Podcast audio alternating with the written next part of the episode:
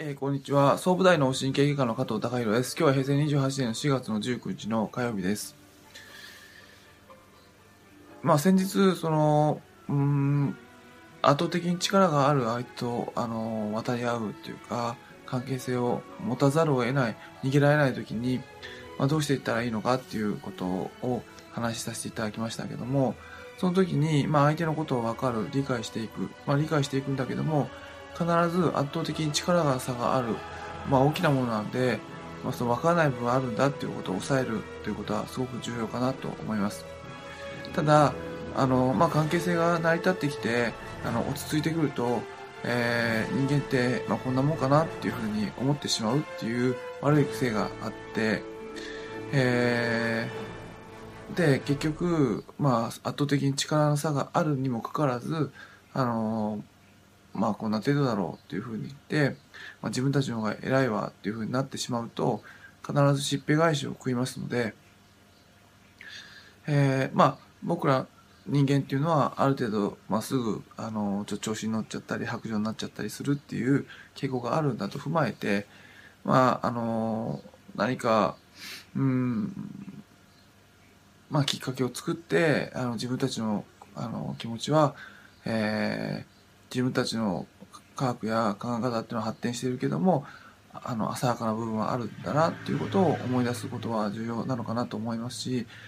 まあ、そういったことを思い出すためにあの、まあ、震災のあの1年に1回、まあ、記念日があったり、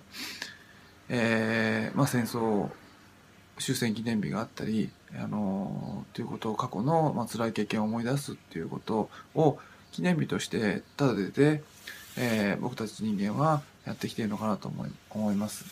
まあ、先日も言いましたけども、まあ、普段の生活の中ではあの童謡や民謡、えー、昔の人からこういうことは怖かったよっていうことを、あの言い伝えられてることっていうのは実際すごく人間にとって大切なことだと思いますので、まあ、どんなに科学が発達した、あの日でも根本的な人間の生き方としてあの必要でそれが何で必要かっていうと人間のかあの考え方っていうのは、まあ、どこまで行ってもある程度は浅はかかもしれない浅はかなんだっていうことをあの受け入れるっていうことをあのするためにそういったご先祖様たちからの助言っていうのは必要なのかなと。でそういった浅はかなかもしれない浅はかだっていうことを受け入れるっていうことによってあの僕たち人間は、まあ、どんどんその磨かれて成長していけるのかなと。俺たちはすごいんだ、もう征服者なんあの支配者なんだと思った瞬間に自分自身の命や生命はあの腐り始めていきますので、あの私たちは浅はかなんだ考えはまだまだ足りないんだっていうことを思えた瞬間に、まあ、成長していくいくし人間としてのあの、まあ、魂や生き方っていうのは磨かれていくのかなと思いました。まあ、先日のあの力の差があの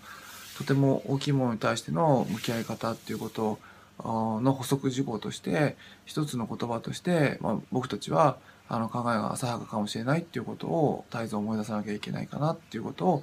あの今日お話しさせていただきました。今日は以上です。